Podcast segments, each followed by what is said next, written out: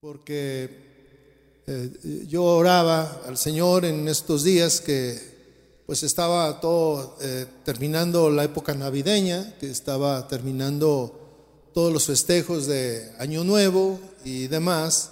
Y precisamente lo que estaba hablando Toño de tantos contagios y demás se dio, o, o gran parte de esto se dio por todas esas fiestas que hubo. Eh, pero pues era un tiempo hermoso donde, donde todo el mundo quería estar unido. Eh, hubo festejos en diferentes casas o en todas tal vez.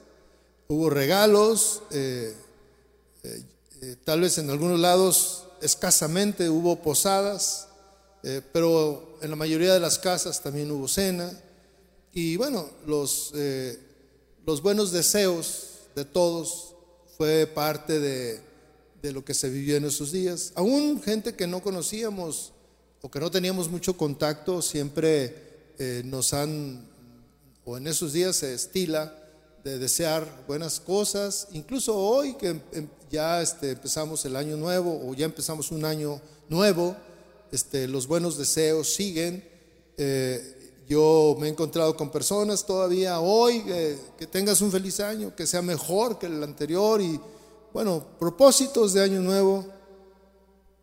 Quizá muchos eh, pues la pasaron muy bien, hubo de todo, eh, pero tal vez también para muchos no fue así. Para muchos este, la pasaron muy difícil, así como Otoño estaba hablando de, casos en los que... Eh, hay, hay, contagios, gente que estuvo aislada, gente que estuvo en el hospital, eh, gente que la ha estado eh, eh, pasando mal y tal vez nosotros somos parte de, ellos. hay escasez, falta de trabajo en nuestros días, en nuestro entorno, hay enfermedad. ¿sí? es muy común esto, no solamente este tipo de enfermedad del contagio, sino otro tipo de enfermedades también. Y lo más triste cuando hay soledad o hay situaciones internas que, que, hicieron que en estos días, eh, en lugar de ser momentos agradables, también se tornaran momentos difíciles, momentos donde se clamaba a Dios, donde se preguntaba incluso, ¿por qué me pasa esto a mí? Eh, pero esos días ya pasaron y hoy es tiempo de regresar a la normalidad.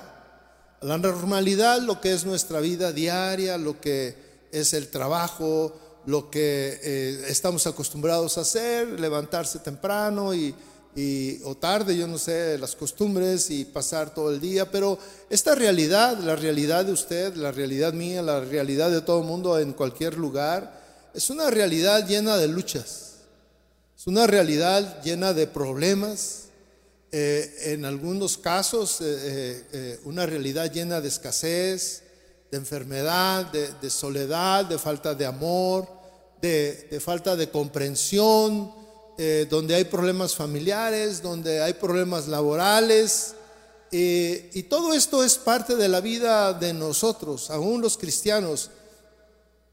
y, y hablamos de los cristianos porque eh, la palabra de Dios enseña y el mismo Jesucristo nos dijo que tendríamos escasez, que tendríamos problemas, que tendríamos muchas luchas. mire, el Señor Jesús no vino para que eh, todos los que creyeran en Él fueran ricos, fueran millonarios, nunca tuvieran enfermedades. No, no es cierto, la Biblia no enseña eso.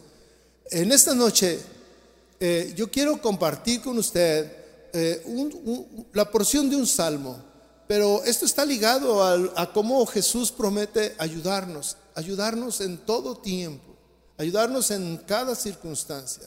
Hace unos días yo estaba, eh, me cayó a mí unos de esas este, imágenes y estaba una tormenta, una tormenta grande, este, poderosa, y, decía, eh, hay una frase de nosotros que dice, después de la tempestad viene la calma. Y, esta, esta imagen decía, con el Señor la calma viene en la tempestad, no después de que pase, porque pues ya que pasó, pues naturalmente viene una, una paz. El asunto es que la paz la podamos experimentar y sentir y disfrutar en medio del problema, en medio de las circunstancias. Esta noche le decía, yo quiero compartir la porción de un salmo, pero antes de, entrar en el salmo y leerlo, yo quisiera que oráramos. Yo no sé la circunstancia en la cual está usted en esta noche aquí o en el lugar donde usted esté, pero yo quisiera que pusieran las manos del Señor, que Él está en cualquier lugar y Él conoce nuestra situación, nuestra circunstancia. Pusiéramos estas circunstancias en su mano. Yo quisiera que cerrara sus ojos, por favor. Quisiera que me acompañara a orar y pedirle al Señor que esté aquí con nosotros y que haga un milagro y nos hable de una manera poderosa. Lo que necesitamos en esta noche. Padre, gracias. Gracias por esta noche, Señor. Gracias por nuestras circunstancias, Señor. Gracias por nuestros problemas que tenemos, por la situación en que vivimos, en la cual estamos, Señor. Pedimos que tú en esta noche nos hables a nuestro corazón, a nuestro interior, nos animes, nos, nos suplas, Señor, nos, nos des una palabra de ánimo, Señor, para continuar en esta lucha diaria en la cual estamos involucrados, Padre. Pedimos tu Espíritu Santo en este lugar, Señor, y que tu palabra caiga como, como rocío, Señor, como, como un, balde de agua en medio del desierto, Señor. Eh, aviva nuestro fuego, Señor, para seguir creyendo y confiando en ti, Padre. En nombre de Jesús te lo pedimos, Padre. Amén. Yo no sé si a usted le gusta leer de tiempo en tiempo los salmos. Cuando nosotros leemos los salmos de una manera constante, eh, podemos entender eh, muchas cosas que a nosotros mismos nos pasan. Ellos son, eh, los, en los salmos encontramos una plataforma en la cual podemos nosotros orar, en la cual nosotros podemos clamar, en la cual nosotros podemos encontrar esperanza. Ahí podemos encontrar historias o oraciones o peticiones, son cantos donde hablan de, las luchas, hablan de las victorias y también hablan de las derrotas de quienes eh, vivieron ese tiempo. Ahí habla de cómo el rey David, un hombre poderoso en su tiempo, se sintió enfermo, se sintió mal, se sintió triste, se sintió desanimado. Ahí podemos encontrar cómo el salmista se sentía triste pero también podemos encontrar cómo el salmista y el mismo rey y todos los que participaron en la, en, la elaboración de los salmos, cómo confiaban en Dios de una manera que en medio de las circunstancias, en medio de las persecuciones, en medio de la necesidad, ellos podían eh, clamar a Dios y siempre en cada salmo aparece la mano protectora, el poder de Dios obrando y en ellos de una manera poderosa. El contenido de, los salmos eh, debe de ser una bendición para nosotros, porque en estos salmos, yo les digo, podemos captar los sentimientos que ahí están plasmados, pero que nosotros en algún momento experimentamos. Eh, ahí podemos nosotros identificarnos con, con, con, lo que está clamando el salmista. Hace unos momentos cantábamos este canto de que, eh, bueno, la mayoría de los cantos están basados en, la palabra de Dios, pero este canto que habla de, cómo eh, clamaban al Señor y, el Señor los, los, protegía y estaba ahí y escuchaba, escuchaba el clamor y la oración de, quien estaba este, clamando al Señor. Estos cantos o estos salmos son... Eh, producto de, interno de la persona, salen del alma y, nos dejan a nosotros hablando de circunstancias que son muy vividas eh, por nosotros mismos. Yo le quiero compartir una, solamente dos versículos del Salmo 84. Usted en su casa puede leerlo todo. Pero yo le quiero compartir dos versículos del Salmo 84. Este salmo eh, está relacionado con la travesía que hacía eh, el pueblo judío para ir a Jerusalén a celebrar una, una fiesta, la fiesta de los tabernáculos.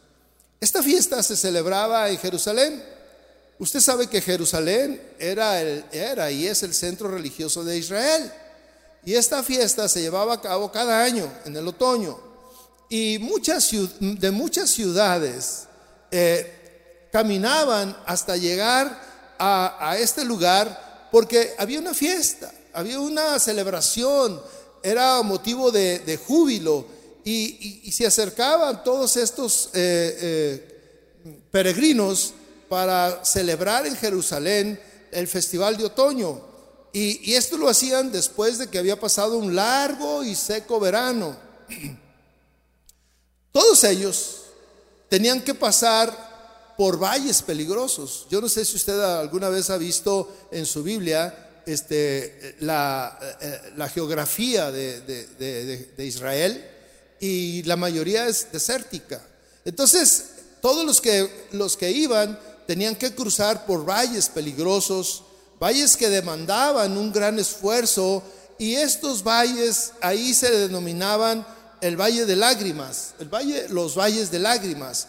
Y se llamaban así por lo difícil que era transitar por estos lugares, porque verdaderamente y literalmente lloraban los que cruzaban por estos lugares. Imagínense un lugar frío en la noche, muy frío en la noche, y en el día muy caluroso. Eh, y, bueno, no, no había muchas comodidades como hoy eh, pudiéramos tener, no, no, había aire acondicionado en, los transportes, no había transportes, este, la mayoría caminaban y pues caminar en el desierto pues eh, no era nada agradable y luego además de todo eso había ladrones, había ladrones que este, en el camino asaltaban y mataban, usted recuerda esa parábola del del, hombre que, que, fue asaltado en el camino, ¿sí? Y que pasaba mucha gente y lo veía y nadie se preocupaba por él, hasta que el samaritano se preocupa por él. Y es precisamente en estos caminos en donde se, llegaba, se llevaba a cabo esto. En esta fiesta, eh, o en este salmo precisamente, eh, nos habla de, de, cómo transitaban por el, la, el valle de lágrimas.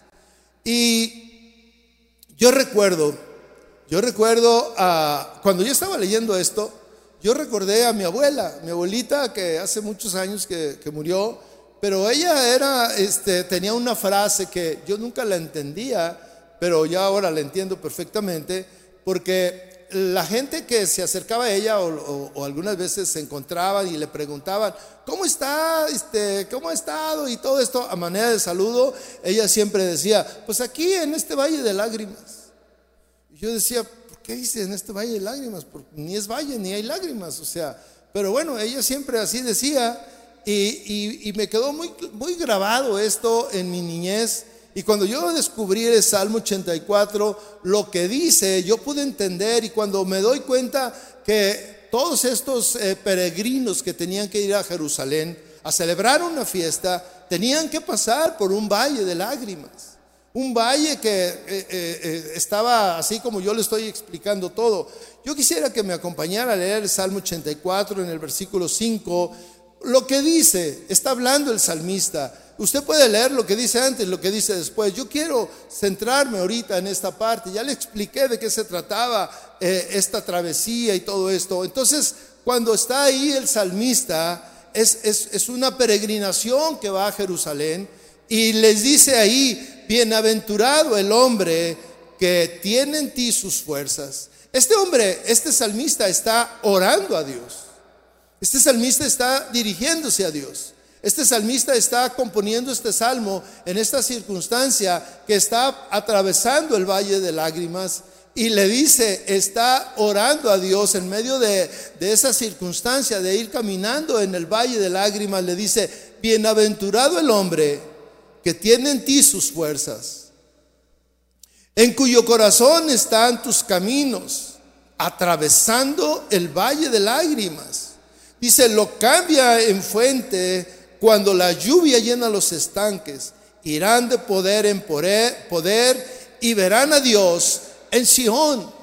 Eh, este hombre está hablando y, está haciendo una cuestión espiritual, una tipificación. Eh, Jerusalén era el, eh, símil de Sion Y Sión para nosotros los cristianos es el cielo. Pero aquí está literalmente una circunstancia. Bienaventurado el hombre que tiene en ti sus fuerzas. ¿Cuándo es cuando está este hombre poniendo en el Señor sus fuerzas? El asunto aquí es, dice, cuando están atravesando el valle de lágrimas.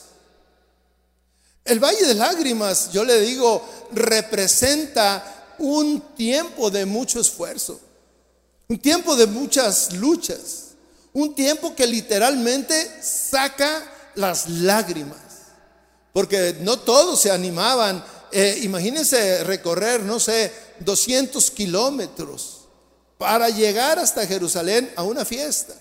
Y no todos lo hacían.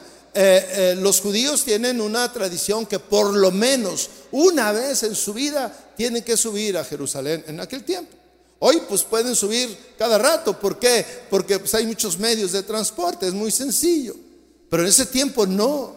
En ese tiempo era realmente algo desafiante, una aventura desafiante, transitar por esos valles, valles de lágrimas que demandaban un gran, gran esfuerzo. Entonces, los que iban por ahí, pues algunos se desanimaban, lloraban, renegaban y todo. Y el salmista dice algo muy importante, bienaventurado el hombre que tiene en ti sus fuerzas. Muchas personas pueden transitar por esta vida o por esos caminos confiando en sus propias fuerzas. Muchas personas pueden transitar por la vida tratando de solucionar sus problemas, sus problemas, sus necesidades, todo lo que les, les pasa usando sus propios medios, sus propios métodos. Y aquí dice, el salmista dice, bienaventurado el hombre que tiene en ti sus fuerzas.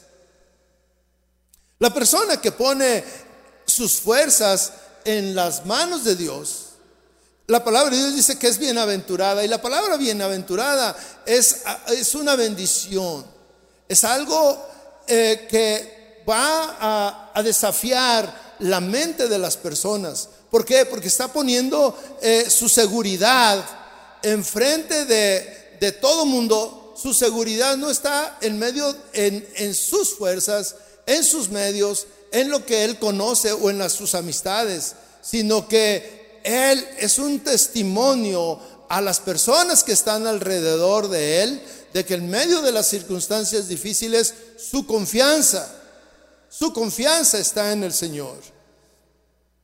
Todo mundo experimenta adversidades, injusticias, opresión, pruebas personales, pero quien pone sus sus fuerzas en el Señor, a pesar de todo, dice la palabra de Dios que es alguien bienaventurado.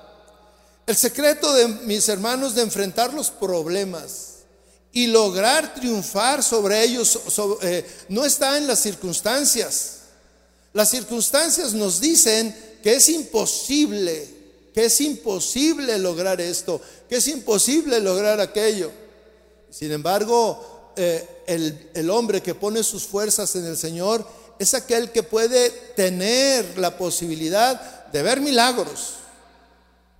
El que espera un milagro es el que puede recibir un milagro. El que tiene sus fuerzas eh, o el que busca solucionar sus problemas por sus propios medios, muchas veces se da de topes y no logra lo que, lo que necesita. Su fortaleza, mis hermanos, la persona que está confiando en el Señor, su fortaleza no está en sus capacidades. Su fortaleza está en el Señor.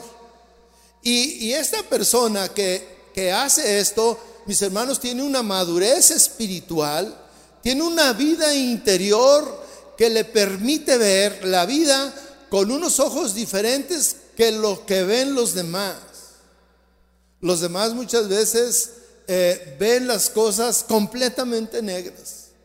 Y alguien que tiene sus, ojos o su confianza en el Señor, como dice el salmista, es aquel que ve las circunstancias de una manera diferente de los demás. No lo ve negro. Y todos los días se levanta y espera la respuesta del Señor. La respuesta del Señor. Quien, quien ha puesto sus, su confianza en el Señor, la mayoría de las veces siempre sale victorioso. Y esas victorias desconciertan a los demás. Y luego le preguntan, oye, pues ¿cómo le hiciste? ¿Cómo es que tú en medio de estas circunstancias estás tan tranquilo? Yo no sé si a usted le ha pasado o si usted ha experimentado esta paz. Porque yo le decía hace unos momentos, eh, eh, lo, lo natural es que después de la tormenta viene la paz, viene la calma. El asunto que quien pone sus, sus fuerzas en las manos del Señor es aquel que en medio de la tormenta tiene paz. ¿Por qué? porque en medio de la tormenta está el Señor. Y vemos muchos ejemplos en la Biblia. Vemos cuando el Señor caminó en, el agua. Vemos cuando el Señor calmó la tempestad. Vemos cuando el Señor paró el sol, paró la luna. Vemos cuando el, el, Señor derrotó a los enemigos. Vemos cuando el Señor abrió el mar. Vemos un montón de milagros. Y los que confiaban en el Señor salieron airosos. Dice la palabra de Dios, el Salmo dice, es un hombre, el que pone la confianza en el Señor, dice, es un hombre en cuyo corazón están tus caminos, en cuyo corazón están tus caminos. ¿A qué se refiere el salmista cuando dice que esta persona tiene su, fuerza en el Señor. Una persona solamente puede tener su fuerza en el Señor cuando puede descubrir esto que dice, en cuyo corazón están tus caminos. Esta palabra nos ofrece una, una pista, nos ofrece una dirección, que esta, esta persona es aquella que se deleita en la ley del Señor. Es aquella persona que conoce la escritura. Es aquella persona que que lee su Biblia. Es aquella persona que puede entender lo que dice pues gran parte de la Biblia para que en medio de las circunstancias que está viviendo puede acudir a la Biblia y puede decir, tu palabra dice esto, Señor. Tu palabra está llena de esta promesa. Aquí hay esta promesa, acá hay esta otra promesa. Y en medio de las circunstancias, mire, cuando usted quiere ver, Es como, como un recetario. Usted, eh, yo he visto, por ejemplo, que algunas veces mi esposa eh, dice, voy a hacer una ensalada de, no sé, de eh, lechuga con manzana. Y dice, a ver, y empieza a buscar en recetarios y encuentra la receta y dice, aquí está y esto voy a hacer. Y lo hace y sale bueno.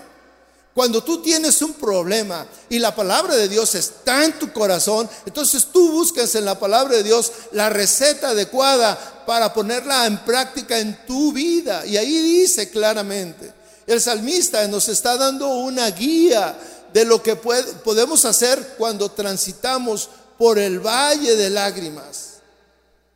Una persona que tiene en su corazón caminar por los caminos del Señor, no transita por la vida pidiendo a Dios que, que bendiga sus propios planes. No, es aquella que pone sus proyectos, que pone sus, sus planes, que pone su vida y le dice, Señor, quiero caminar por tus caminos, no por mis caminos. Muchas veces le decimos al Señor, mira, Señor, yo quiero hacer esto y este es el camino el que voy a seguir. Y el Señor te dice, pero es que yo no quiero que vayas por ese camino. Oh, no, Señor, tú tienes que seguirme porque este es el camino que yo quiero seguir. Y nos va mal. Pero cuando tú pones en tu corazón hacer los caminos del Señor, la cosa es completamente diferente. Quien pone, quien tiene la palabra de Dios en su corazón, es un hombre que, que, que tiene una sana, fíjese bien, es un hombre que tiene una sana desconfianza de su propia sabiduría. Es aquel que tiene su confianza en la sabiduría del Señor. Sabe que aun cuando el camino del Señor parece obvio, de cualquier manera va y busca el rostro de Dios. Va y busca el rostro del Señor. Poner la confianza, poner las fuerzas, tener el corazón en seguir el camino del Señor, ser guiados por el Señor. Esa es la clave para nosotros poder transitar por el valle de lágrimas. Y mis hermanos, todos nosotros estamos transitando por un valle de lágrimas. Todos nosotros.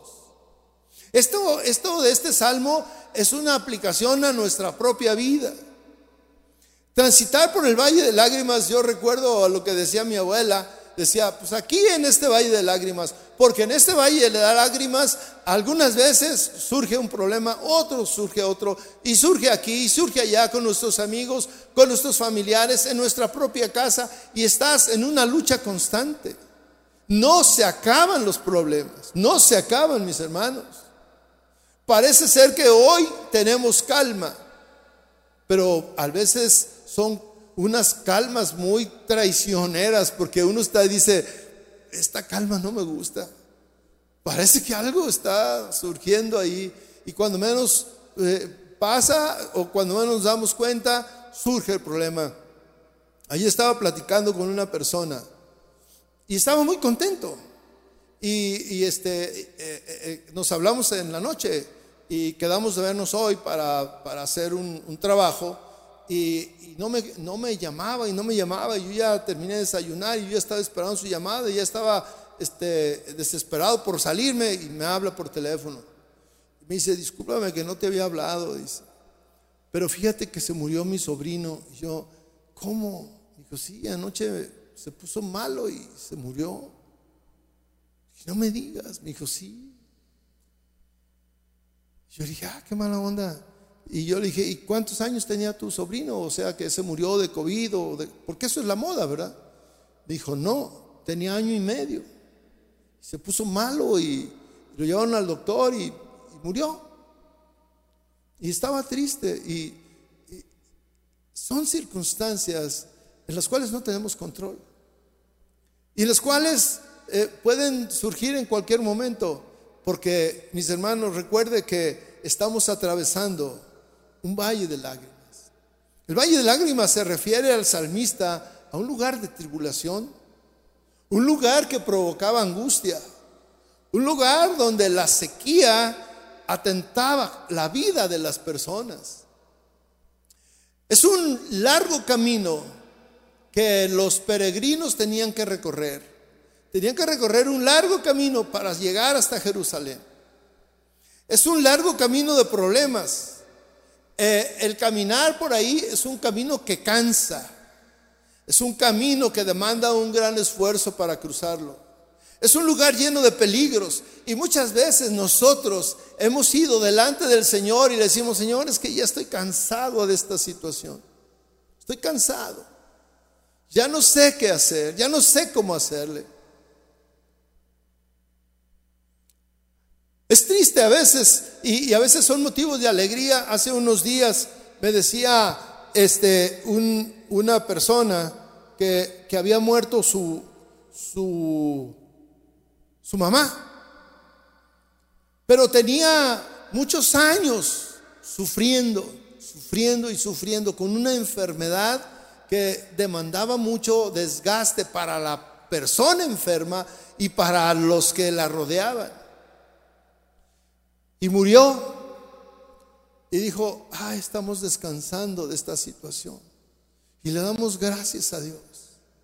Y, y decía, es porque estábamos cansados, ya toda la familia estaba cansada.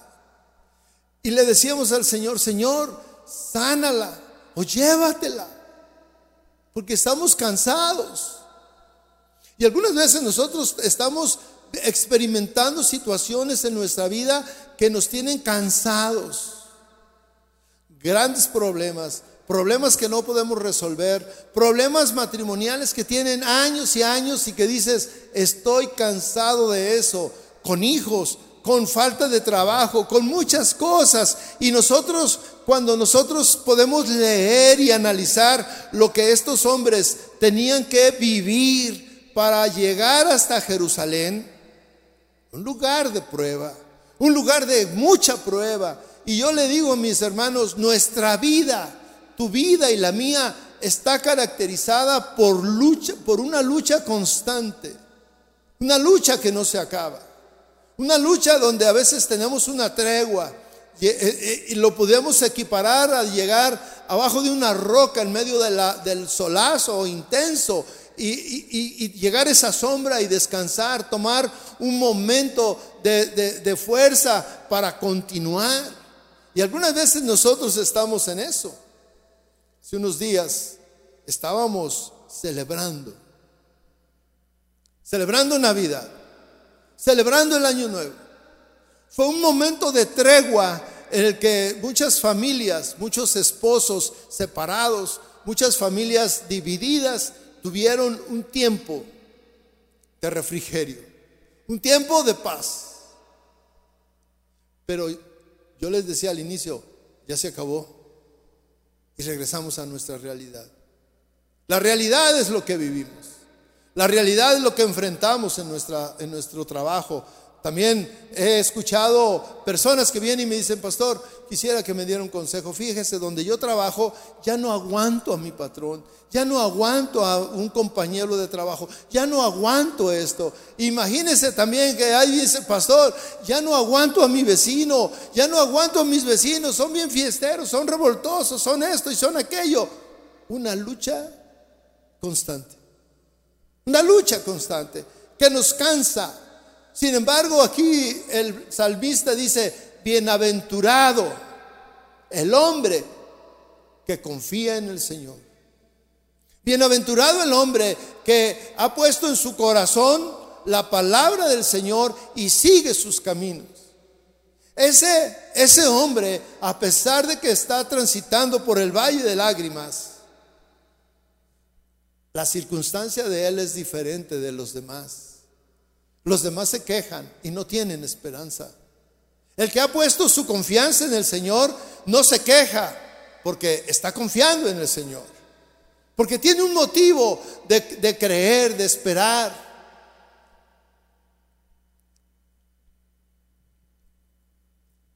Lo dice el salmista que los que caminan ahí lo cambian Cambia todo ese sufrimiento, dice, lo cambian en fuente cuando la lluvia llena los estanques.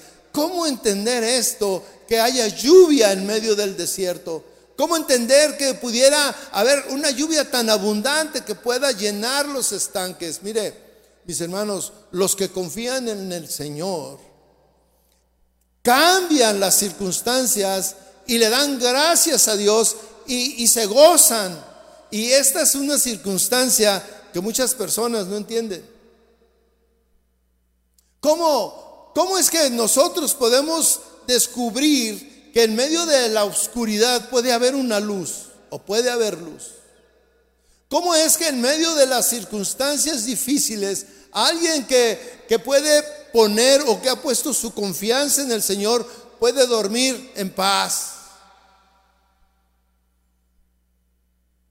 El Salmo 4 al final dice, eh, en paz me acostaré y asimismo dormiré, porque solamente tú me haces dormir confiado. Y hay personas que no pueden dormir. Hay personas que eh, a medio de la noche se despiertan angustiados. Y la persona que ha confiado y que ha puesto su confianza en el Señor es aquella que puede cambiar las circunstancias. Es aquella que está poniendo sus caminos en las manos del Señor y Él puede decir, Señor, yo confío en ti. Él puede llenar, eh, eh, Él puede cambiar ese lugar eh, oscuro en un lugar de refrigerio. Él puede cambiar esas lágrimas. Hay dos tipos de lágrimas. Hay unas lágrimas de tristeza. Hay unas lágrimas de desesperanza. Hay unas lágrimas de dolor. Pero hay unas lágrimas de gratitud. Hay unas lágrimas de alegría. Hay unas lágrimas de ver las señales del Señor. Y cuando eh, empieza a, em, tú empiezas a recibir en medio de toda esa eh, eh, obscuridad y escasez y, sequedad, que tú puedes recibir una lluvia de bendición y tú puedes decir, Señor, en medio de esta escasez, yo puedo recibir tu llenura, yo puedo recibir tu presencia y voy a rebosar porque puedo, cuando el estanque rebosa es cuando tú estás lleno y tú puedes ir con el vecino y darle una palabra de ánimo. Una palabra de, que en medio de que tú estás sufriendo, tú puedes ayudar a otros. Y esto me recuerda a aquellos hermanos que han ido a, a cuidar a un enfermo en un hospital y que su enfermo está a punto de morir y que el de al lado está igual o mejor. Y sin embargo van y le dan ánimos. Y le dicen, oiga, ¿cómo usted me está dando ánimos si usted está, su, su enfermo está peor que, que el mío? O, que está ahí enfermo y que le dice, no te preocupes, el Señor nos va a levantar y están en terapia intensiva. ¿Y cómo puede darle ánimos a alguien que, está eh, desahuciado, a alguien eh, que, que no lo está? Hace algunos años, algunos años, yo tuve un compañero de trabajo y él, por cuestión que trabajó muchos años en, una mina, eh, se, enfermó y tenía leucemia. Y, él de tiempo en tiempo se ponía muy grave y tenían que eh, hacerle trasplantes y una serie de circunstancias.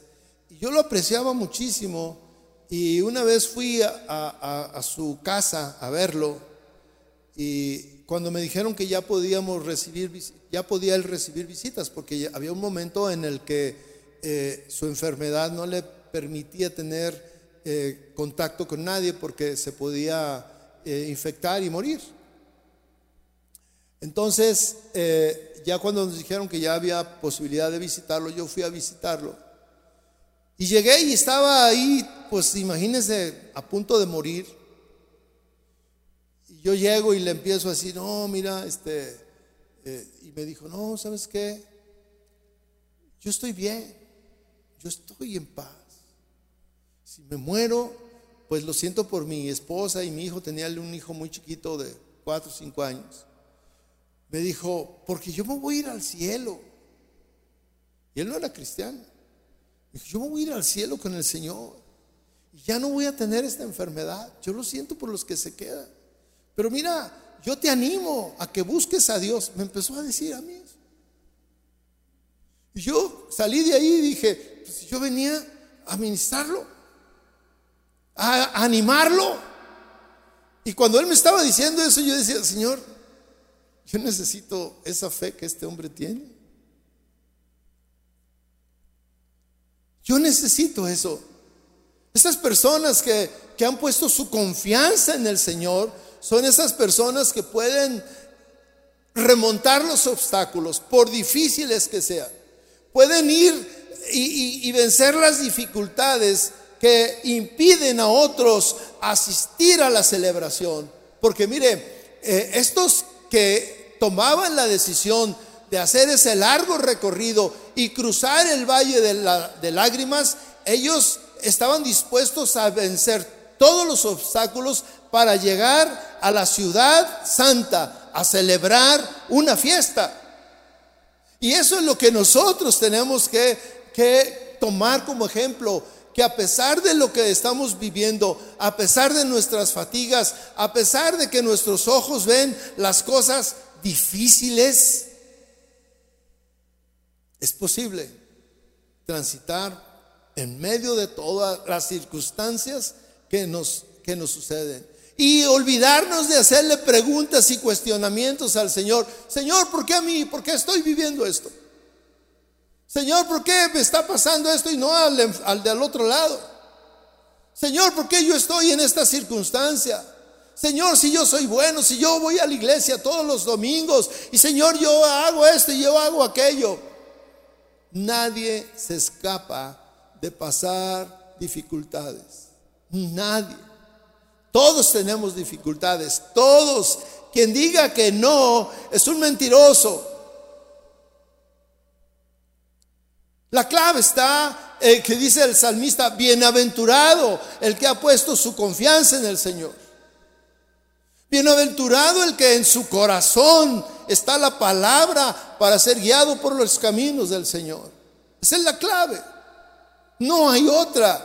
Déjese Déjese mucho de estar diciendo, voy a ir con el pastor a que, a que ponga sus manos y a que ore conmigo. No, vaya con el Señor y ponga su confianza en el Señor. Él es el que hace las cosas.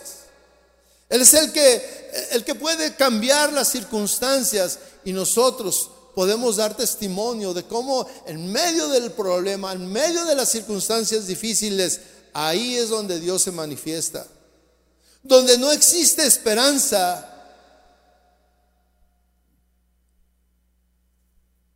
de que las cosas cambien, las cosas pueden cambiar. Donde no existe esperanza de que haya un cambio en una persona en tu misma vida. Ayer hablaba con, con, con una pareja que yo estimo mucho, quiero mucho. Y, cada uno me daba, me decía lo que, lo que estaban viviendo y me impactó que ella, me dijo, me da mucha, mucha tristeza en lo que me he convertido. Yo, yo decía, yo le decía, Dios te puede regresar a lo que tú quieres ser. Y el único que puede hacerlo es Dios. Porque hay cosas que nadie puede tocar. Usted puede ir a, hoy que es tan de moda, que puede ir a, que le hagan una transformación de su cuerpo, de su cara, que le pongan pelo, que le quiten o que le hagan lo que sea para transformarlo, para físicamente hacer una, un, un cambio, pero nadie puede meterse a su corazón y cambiarlo. El único que puede hacer eso es el Señor. Donde hay tristeza, Dios puede traer gozo. El que aquel hombre que está caminando por un camino de tristeza, pero pone su confianza en el Señor, Dios puede cambiar esa tristeza en gozo. Donde hay maldición, Dios puede cambiarlo en bendición. Donde hay soledad, Dios puede cambiarlo con compañía, en amor. Mis hermanos, Dios es el que el único que puede traer esperanza a nuestras dificultades. Yo me gozaba cuando estaba leyendo este salmo y decía, eh, lo importante o, o lo trágico no es caminar en el valle de lágrimas, porque todos estamos caminando en el valle de lágrimas. Y mire, yo de una manera inconsciente, hace ya tengo tiempo que eh, algunas veces me preguntan, ¿qué onda mi chava? ¿Cómo estás? Pues aquí en este valle de lágrimas. Y yo no había eh, caído en leer este salmo así como, como un estudio. Y yo siempre decía, porque recordaba lo que decía mi abuelita, pues aquí en este valle de lágrimas y aquí en este valle de lágrimas. Y ahora me queda muy claro que estoy en un valle de lágrimas. Estoy caminando por él. Yo no me estoy quejando al decir que voy por un valle de lágrimas, no me estoy quejando, porque igual que el salmista decía, vamos a Jerusalén a celebrar. Y yo estoy transitando en un valle de lágrimas y estoy poniendo mi confianza en el Señor, que todos esos problemas van a ser cambiados. ¿Por qué? Porque yo voy al Sión, yo voy a la nueva Jerusalén y mi confianza está ahí. Y nada, ninguna circunstancia, ninguna dificultad me va a hacer caer, me va a hacer que yo pierda mi confianza en el Señor. El Señor no solamente bendice al que pone su confianza en Él, sino que además lo convierte en un instrumento de bendición para los demás. Tú puedes ser un, instrumento de bendición cuando vean tu actitud diferente pero esto no es fingido. Esto no se finge. Esto se vive, es una realidad. Cuando tú realmente tienes y has puesto tu confianza en el Señor y empiezas a experimentarlo, es muy fácil que tú puedes bendecir a otros. Isaías 40, 31, fíjese lo que dice. Mas los que esperan en Jehová tendrán nuevas fuerzas, levantarán alas como las águilas Correrán y no se cansarán. Caminarán y no se fatigarán. Eso en, literalmente es imposible, mi hermano. Eso es imposible. Correrán y no se cansarán. Hace unos domingos, tengo un nieto de seis años y estaba inquieto. Y tengo una perra que también estaba inquieta. Y me dijo mi esposa, saca la perra, que camine, que se y como todas las mañanas salgo a correr y ella me acompaña, pues se desahoga. Y, los domingos no salgo en la mañana. Y en la tarde ahí estaba. Y le dije a mi nieto, vamos a caminar, a llevar a la perra a correr. Me dijo, sí, abuelo. Nos salimos, pusimos nuestros tenis y ya salimos. Y luego me dice, ¿jugamos carreras? Le digo, sale. Me dice, el que toque primero aquel poste. Y yo, va, pues yo dije, voy a ganar. Y mi sorpresa fue que el niño corría impresionante y no, no lo alcanzaba. Y luego llegó y, luego ya le dije, no, pues ya me ganaste. Le dije, vamos a hacer otra cosa. Le dije, otra vez. Me dijo, sí, aquel poste. Y yo le dije, ok, a las tres. Y me dijo, ah, y se me descuida. Y le digo, una, dos, tres. Y empiezo a correr. Y ahí va atrás de mí, ahí va atrás de mí, y me rebasa. Y yo dije, qué bárbaro. Pero vine al final de todo este tiempo que le estoy hablando, hicimos un recorrido largo y yo regresé cansado. Y esto, cuando yo leo esto, dice, correrán y no se cansarán. Es una promesa del Señor. Quiere decir que a mi edad, y, o a la suya, corra y dice, no te vas a cansar. Claro que nos vamos a cansar. Literalmente en nuestras fuerzas nos vamos a cansar. Pero aquí no está refiriendo de, un, de una, una carrera física. Aquí está refiriendo de una carrera espiritual, de una carrera de vida. Una carrera donde no puedes decir, estoy cansado de esta vida. Estoy cansado de esta situación. Porque tal vez estás cansado porque no has puesto tu confianza en el Señor. Cuando tú pones tu confianza en el Señor, dice el salmista, serás bienaventurado. ¿Por qué? Porque su palabra está en tu corazón y porque tu confianza está en Él. Dice la palabra del Señor, mas los que esperan en Jehová. ¿Cuál es la clave? Los que esperan en Jehová. No es para todos. Esta promesa no es para todos, solamente es para los que esperan en Jehová. Los que esperan en Jehová, dice, tendrán nuevas fuerzas. Vendrán unas fuerzas nuevas a tu vida. Dice, levantarán alas como las águilas. Correrán y no se cansarán. Caminarán y no se fatigarán. Los que esperan en Jehová son los que tienen fe. Los que esperan en Jehová son los que han puesto su confianza en Él. Los que esperan en Jehová son los que en medio de la tormenta claman a Dios.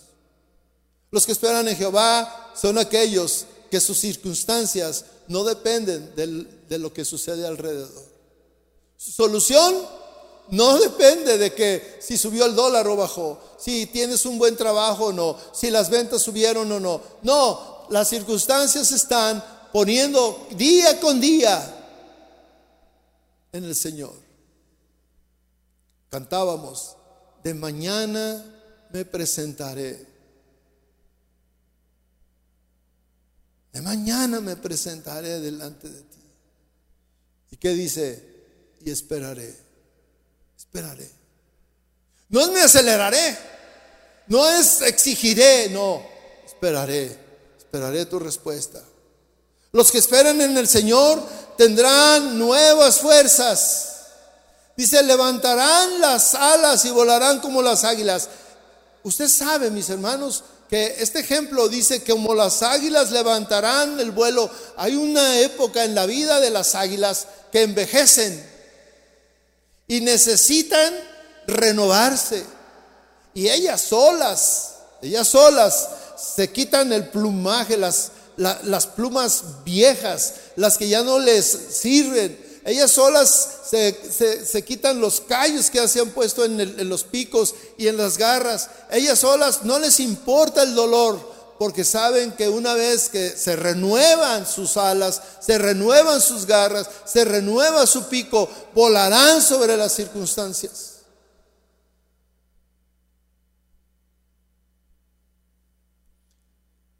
A mí me queda claro una cosa y yo tomo esta palabra.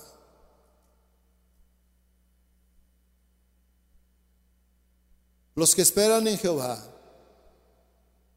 tendrán nuevas fuerzas.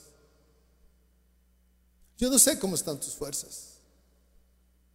Yo no sé cómo están tus circunstancias. Y tampoco sé dónde está tu confianza. Qué hermoso es de parte de Dios que Él pueda decir, bienaventurados son todos ustedes. ¿Por qué? Porque han puesto su confianza en el Señor. Porque eso es, eh, eh, esa es la manera como el Señor nos puede identificar y puede decir, tú eres un bienaventurado, porque tu confianza está en el Señor.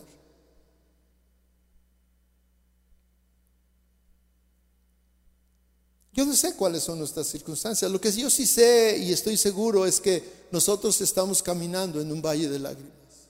Yo estoy caminando en un valle de lágrimas. Y este valle de lágrimas, eh, en algunas ocasiones eh, hay temor, hay tristeza, hay desánimo. ¿Quién no ha sentido desánimo? ¿Quién no se ha sentido cansado? ¿Quién no está enfermo? Hoy en este día. Hace unos días también me llegó otra, otro pensamiento y decía, eh, quien no tiene un amigo, hablaba de amigos, quien no tiene un amigo que ha sufrido COVID o que murió de COVID, no, algo así decía, quien no conoce a alguien que no, que no tiene COVID o que ha muerto por COVID, es porque no tiene amigos. Porque todos, todos tenemos a alguien que sabemos que está sufriendo por eso. Todos. ¿Quién no tiene un amigo que, le ha ido mal en algún trabajo? ¿Quién, una, ¿Quién, no tiene un amigo que ha sentido una, una desilusión amorosa? ¿Quién no tiene un amigo que en su matrimonio hay problemas? ¿Quién no tiene un amigo, un conocido, un familiar que, en, su en su familia hay problemas familiares? ¿Quién no tiene un amigo que está así? Y tal vez tú seas ese amigo. Tal vez tú seas esa persona. Que hoy en este día estás batallando. Y yo te digo, mira hermano, tus circunstancias pueden cambiar. Todos estamos en un valle de lágrimas. Todos.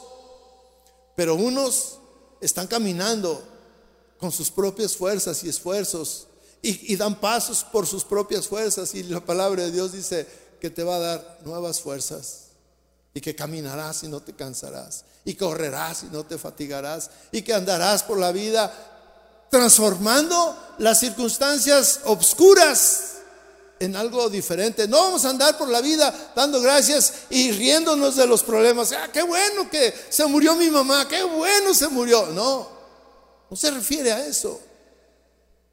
Se refiere a que tu confianza, a pesar de las circunstancias, no cambia y sigues confiando en Dios. Y Dios hará milagros en tu vida. Yo quisiera que cerrara sus ojos. Esta noche yo quisiera que, que clamáramos a Dios por nuestras circunstancias. Esta es nuestra realidad. Esto que estamos viviendo es nuestra realidad. Tu realidad está fuera de aquí de la iglesia. Hay tal vez soledad, hay tal, tal vez desánimo, hay tal vez tristeza, hay tal vez, eh, tal vez esfuerzo, hay escasez, hay tantas cosas, hay, hay enfermedad. Hoy hablaba con un amigo, con un hermano de la iglesia, le dije, ¿por qué no fuiste a la iglesia? Me dijo, pastor, estoy enfermo. Por eso no he ido. Y mi esposa igual está enferma. Y mis hijos están enfermos. Y no hemos podido ir porque estamos enfermos.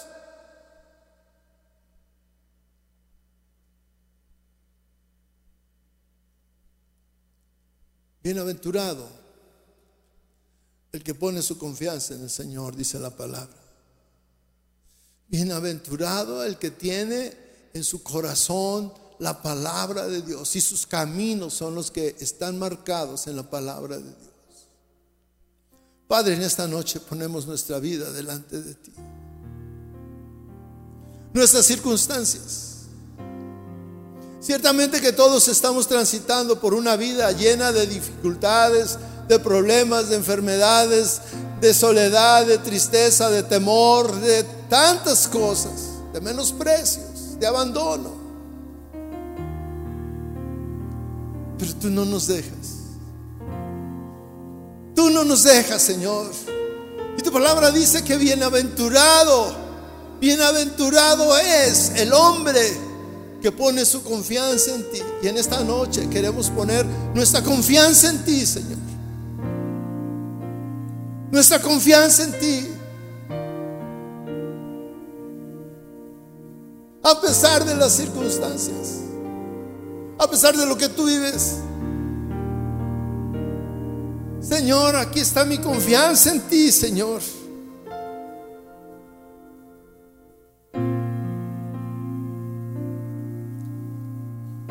Habla con el Señor, mi hermano. Habla con el Señor. Tu esposo, tu hijo, tu hija. Tu ansiedad, ese cansancio que tienes, esa soledad que vives, ese dolor que te desgarra día con día.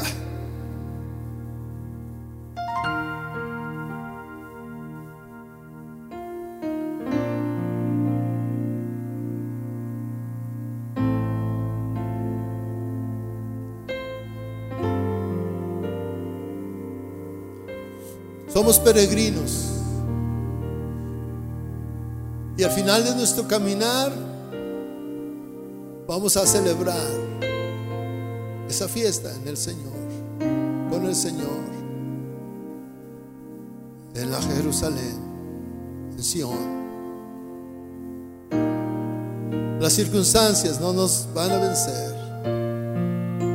Los problemas no nos van a alejar.